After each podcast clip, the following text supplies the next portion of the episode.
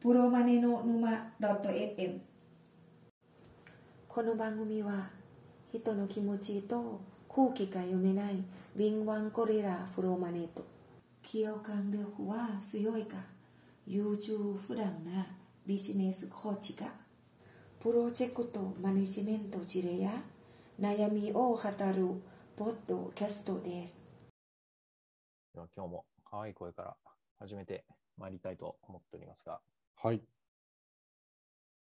皆様お待ちかねのプロマネの沼でございますよ。はい。今日もよろしくお願いします。やっていきますか。はい。だけど、タバコは自由にやっていただいて構いませんので。はい。ありがとうございます。 今日は、ね、またなんか、よくわからんタイトルがありますけど、なんすかね、これ。はい。ベルセルクでさえ引き継げるのに、普通の仕事が引き継げないわけがない。 またね、これも、今日も釣りタイトルですか。そうですね。最近釣りタイトル多いですね。うん。 ああ、世の中そうですね釣りタイトルでできてますからね。世の 中のね、7割ぐらいが釣りタイトルでできてますからね。しょうがないか、もう、このご時世。そうですね。まあ、これで引っかかってね、あうの、ん。聞いてくれる人が増えるといいなと思ってそうま。ですすね。なんか、スシローってあるじゃないですか。お寿司屋さんでスシローっていうのがあるんですけど、知ってます、知ってごま存知す。ですかはあなんか、そこが、なんだろう、広告法違反かなんかかわかんないですけど、全然売ってないウニの宣伝やりすぎて、なんかい。ほ怒られてましたね。怒られたかなんか、う。で厳重注意か、わかんないですけど、その全然検証、ん検証表示法違反みたいなのの疑いだよっつって。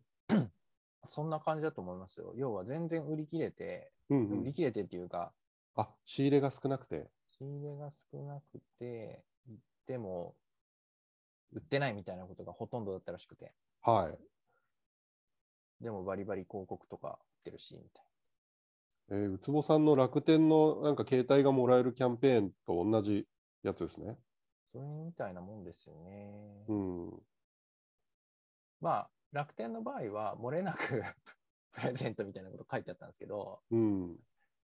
売り切れ次第終了って書いてあったはんですかね、確い。はか。スシローさんの場合は。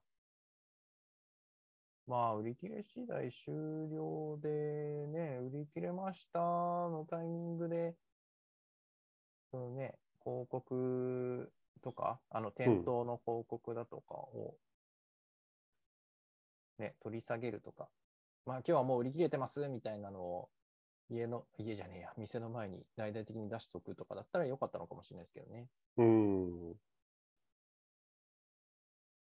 まあ、それか限定何皿とかいうのが明示されてたらまた良かったのかもしれないですけど。そうですね。うん、ままあ、あずちょっるいと。、それはいっさっぱいきあよりますりななんでその話になったんでしたっけえっと、うん。釣りタイトルの話か。そベルセルクの話って初めてじゃないんですけど、う。うん。沼で話すのは。そうですね。作者の三浦健太郎先生が亡くなった時にですね、はい。ちょこっと話しましたね。はい、そうですね。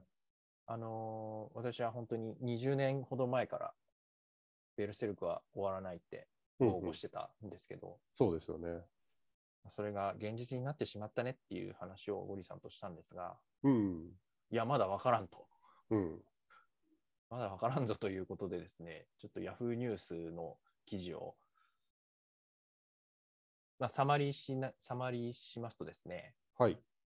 まあ、ずっとこ懇意にされてた、三浦先生と懇意にされてた森先生という方がいらっしゃってですね、うつぼさん、ベルセルクをそもそも軽く解説しましょうか。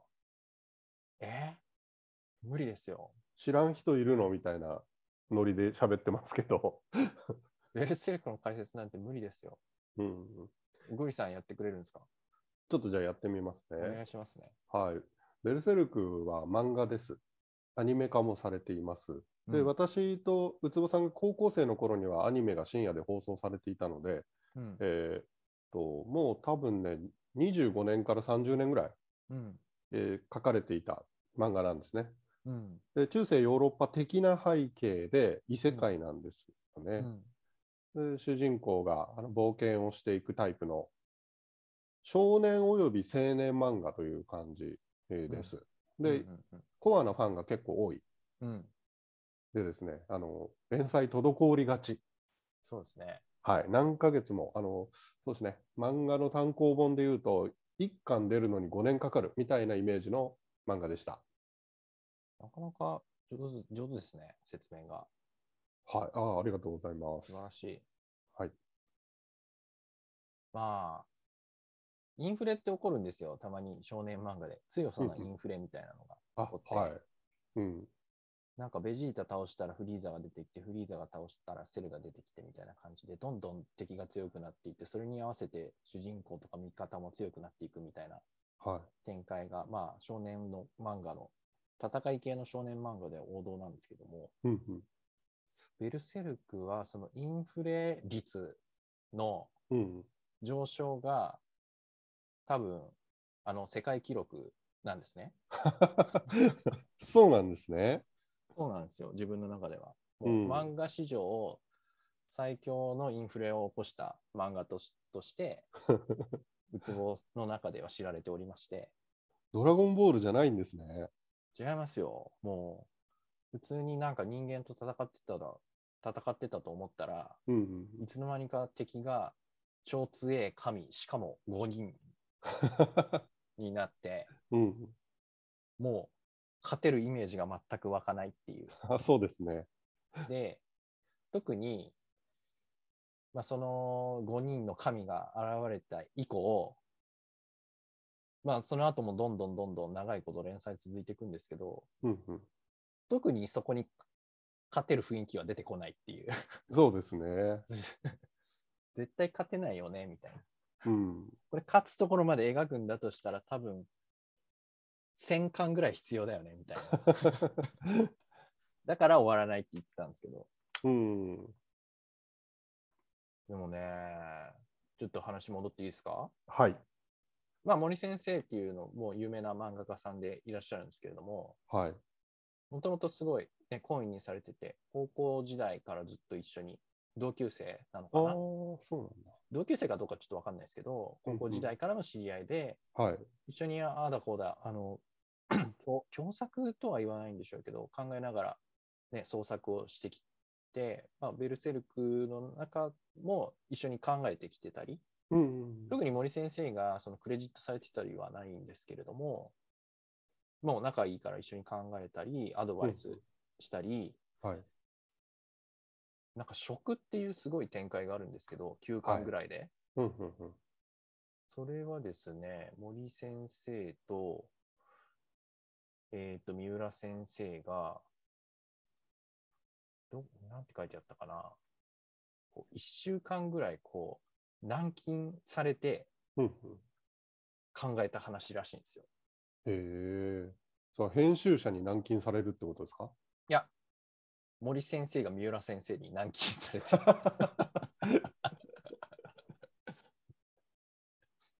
ちょっと考えるから、ちょっと一緒に考えてみたいなああ感じなんじゃないですかー、なるほど。すごい話考えるからみたい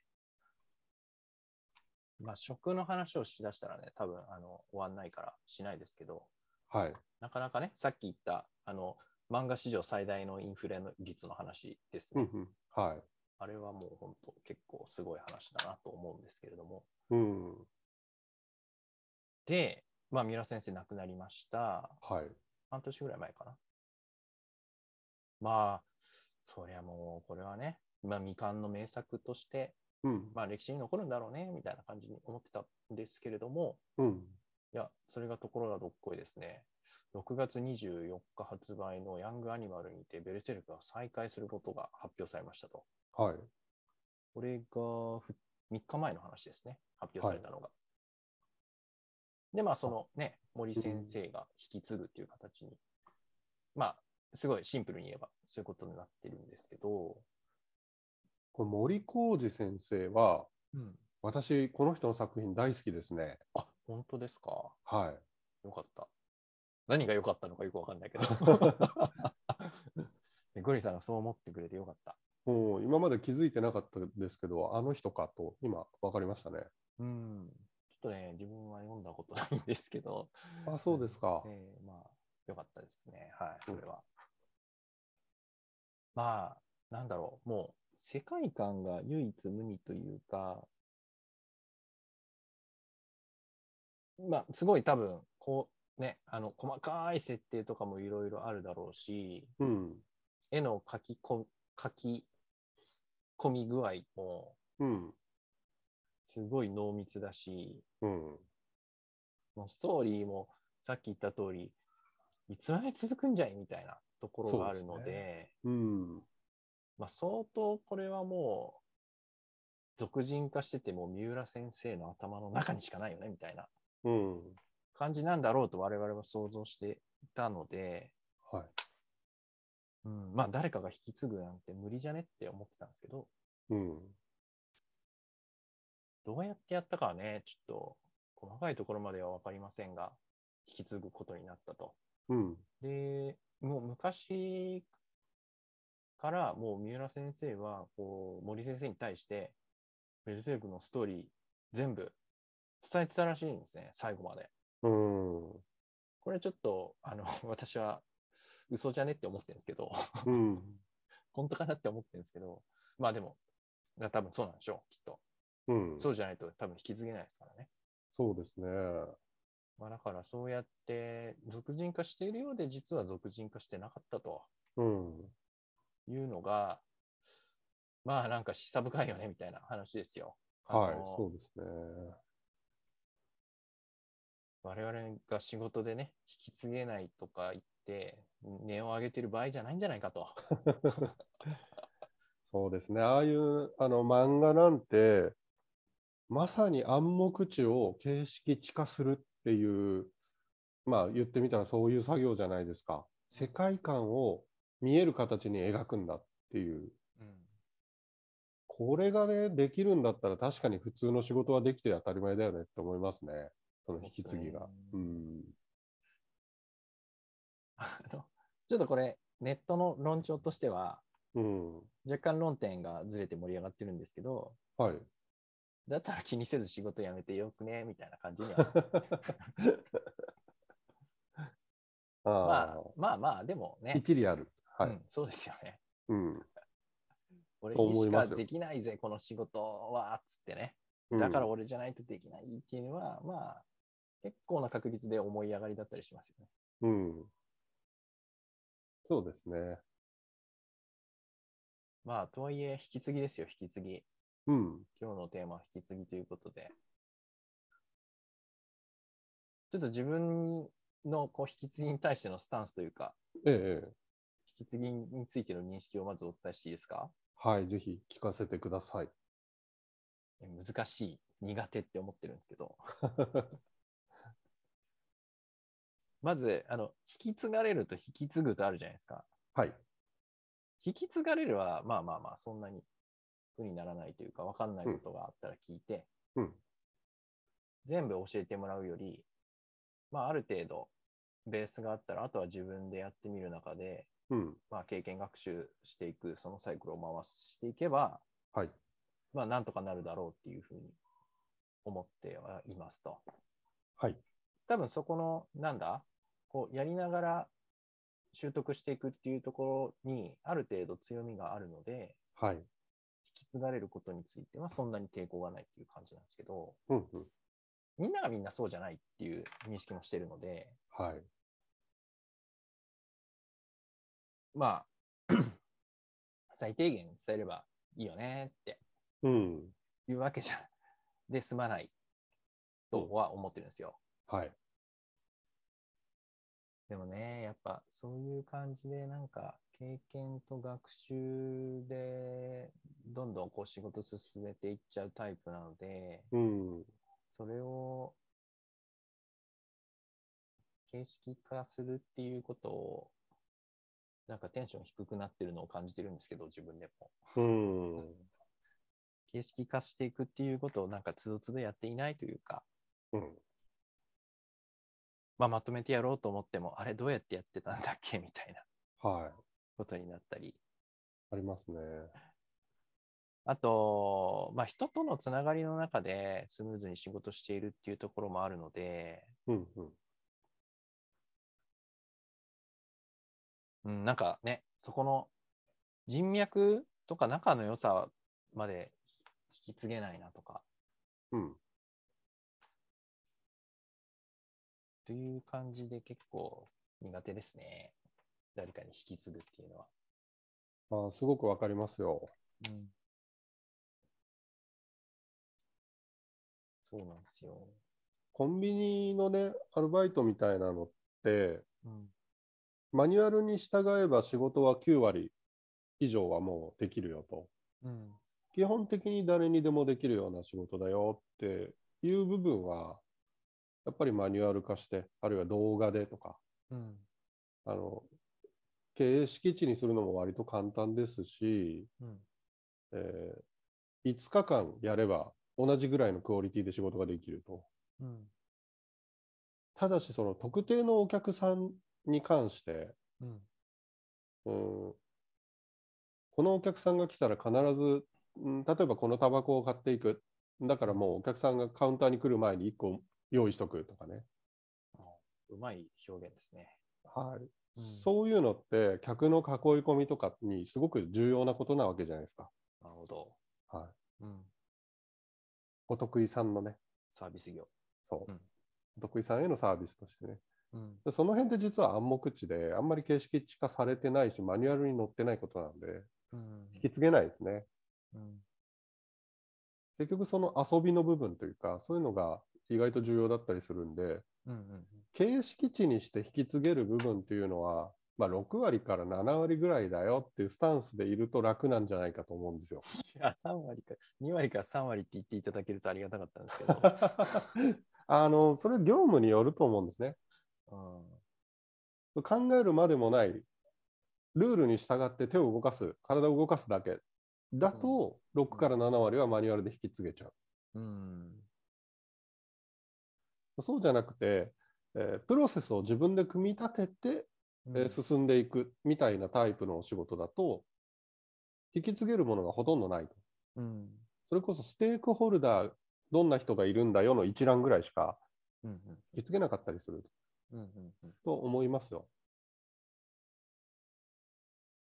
いずれにしろね、あの引き継ぎで100%を目指すみたいな、これ引き継いでないのかよみたいなのは、あんまりこう、よろしくないというか、気にしなくていいんじゃないっていう。あー引き継ぎたら、引き継いだら抜け落ちるもんだよねっていうね。あーそういう世の中ね、そういうスタンスで言っていただけるとはありい。がたいな、うん優しいなって思うんですけど、はい。プロマネの引き継ぎって、うんね、ちょっと興味深いんで、はい。教えてほしいんですけど、はいはい。プロマネを引き継ぐって、まずどんなケースがありえますかあーあのー私実際引き継いだり引き継がれたりしてますけど、うん。えーっとですね、プロジェクト文書ってね、型があるわけですよ。うん。で、それを、まあ、PMO、プロジェクトマネジメントオフィスとういう組織がある会社であれば、そこに文書を全部預けて、次のプロマネが引き継ぐっていう形です。ん、預けるんだ。はい。まあ、別そにもそもフォーム預けるって言っても、あれですよね。直うん接公認の人に説明とかをするんですよね。それをやるケースとそうじゃないケースがありますね。そうじゃないのもあるんだ。うんへえ。すげえ。すごいですね。よっぽど仕組み化されてんだ。うん。あの、余裕を持って引き継ぎ期間が設けられるケースっていうのは、それでいできるんですよ。うん。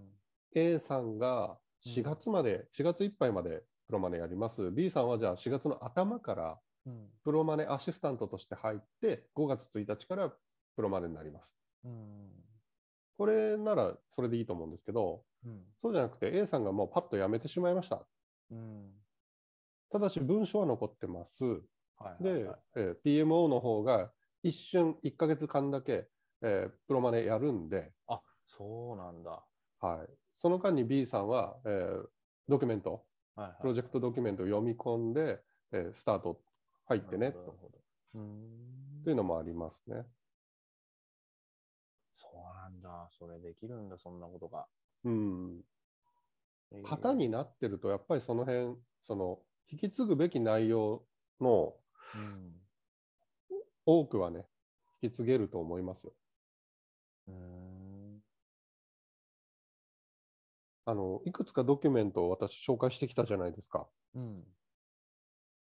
プロジェクト検証がまず一番重要で、うん。で、えー WBS、うんリスク登録簿、ステークホルダー登録簿、で、ガントチャートまであるとさらにいいかなと。うん。でこの辺がある程度、今言った5つぐらいが揃ってるとですね、多分割とすんなり引き継げる。まあでも文書があっても引き継げる、引き継ぐの、本当に引き継げるかなって思ってしまうのは自分が文章を読むのが苦手っていうのもあるんだろうな。まあ、あとね、書いてるのが、書いてる内容が、やってみないと分かんなかったりするうん。と思うんですね。特に人間関係の部分ね。うん。どこどこ社の何々さんが重要なステークホルダーだが、この人は気難しいので、こういうマネジメントをするみたいなのが書いてあったとしても、あ実際にどう動いていいかよく分かんないじゃないですか。あもうやっぱそこはね、まさに暗黙地で動いちゃうところですよね。そうですね。もうなんかセンスとかでね、ああ。左右される部分です。で例えば、その前にリスクの、リスク登録簿で、うん。全体リスクと個別リスクっていうお話ししたと思うんですよ。うん。要はプロジェクト全体にとか会社の運営にもう会社の経営に直結しちゃうようななんか影響を与えちゃうような大きなリスクを全体リスクと言っていますとうん。この全体リスクに関しては網羅的に書いてあってうん。引き引き継ぐ側のプロマネもしっかりそこはあの頭に入れとくっうんていうことができると、うんこう多少ねプロジェクトの遅延とかうん。コスト増とかがあったとしてもですよ、うん大失敗に終わるっていうことを防ぎやすいわけですね。うん。まあ、そのくらいの感覚で、7割、8割引き継げれば上出来だっていう感覚だと、多分成功って言えちゃうと思いますけどね。なるほど。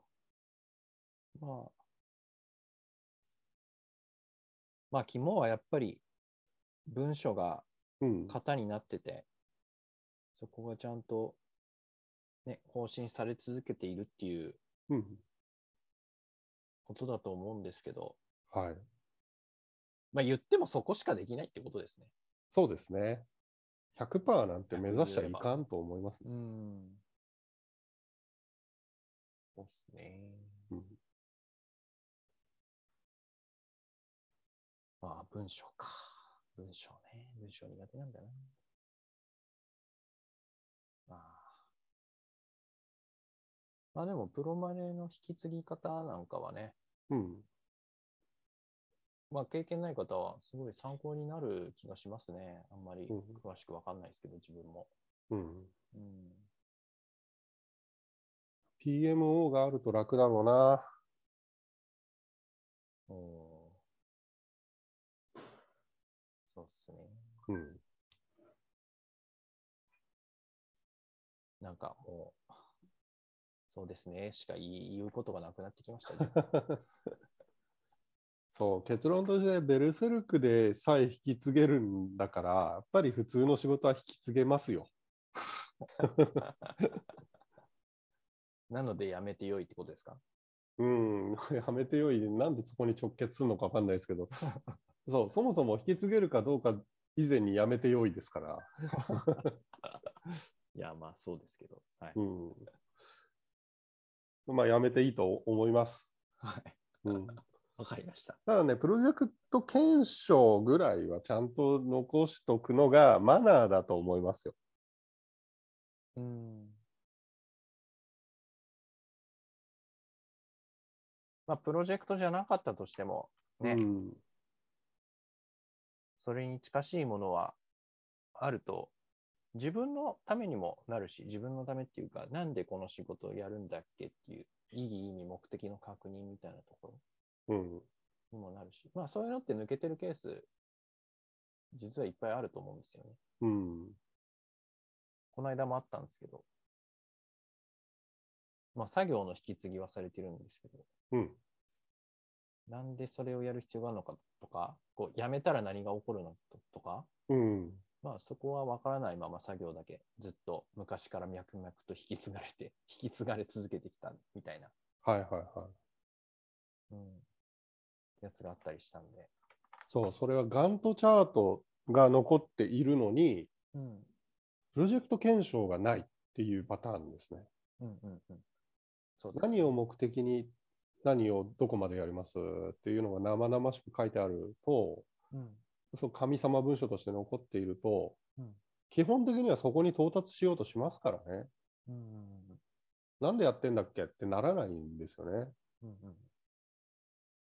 私経験上ね、本当プロジェクト検証がしっかりしていると、うんあの、士気が落ちにくいし、みんなの。うん、自分の仕事の意味みたいなのを疑わないで済みますから、なるほど。うん、まあ、成功確率非常に高いと思いますね。検証がしっかりしていると。うん。はい、もう、ちょっとそうですね、しか言えなくなってきたんで、この辺で終わりにしときます か。そうですね。で、ベルセルクのね、再開、非常に嬉しいですね。読みます、あ、読むと思いますあね。、本た当でめすかじゃあためてちょかっとら。ええうん多分もう自分ね、途中のもう何十巻分抜けてると思うんで、うん。まあ、この再開がも含めて、ぜひ、あの、ゴリさんにサマリーをお伝えいただきたいなと。あーそうですか。じゃあ、一巻から読み直さないと。はい。あの、やりたかったらやってください。はい。じゃあ、今ね、EP95 なんですよ、エピソード。はエピソード100は、い。はい。ベルセルクファンを呼んで、います うーん、どうだろうな。わかんないのかい。わかんない。ベルセルクファンを呼んで、呼んで、あの、プロマネ視点で語るっていう。ベルセルク を応援してて。難しそ応援視点があるのか、果たして。う。うん。まあ、それでもいいですよ。はい。じゃあ、今週は以上。はい。あ、出した。ありがとうございました。また来週。はい、失礼します。失礼します。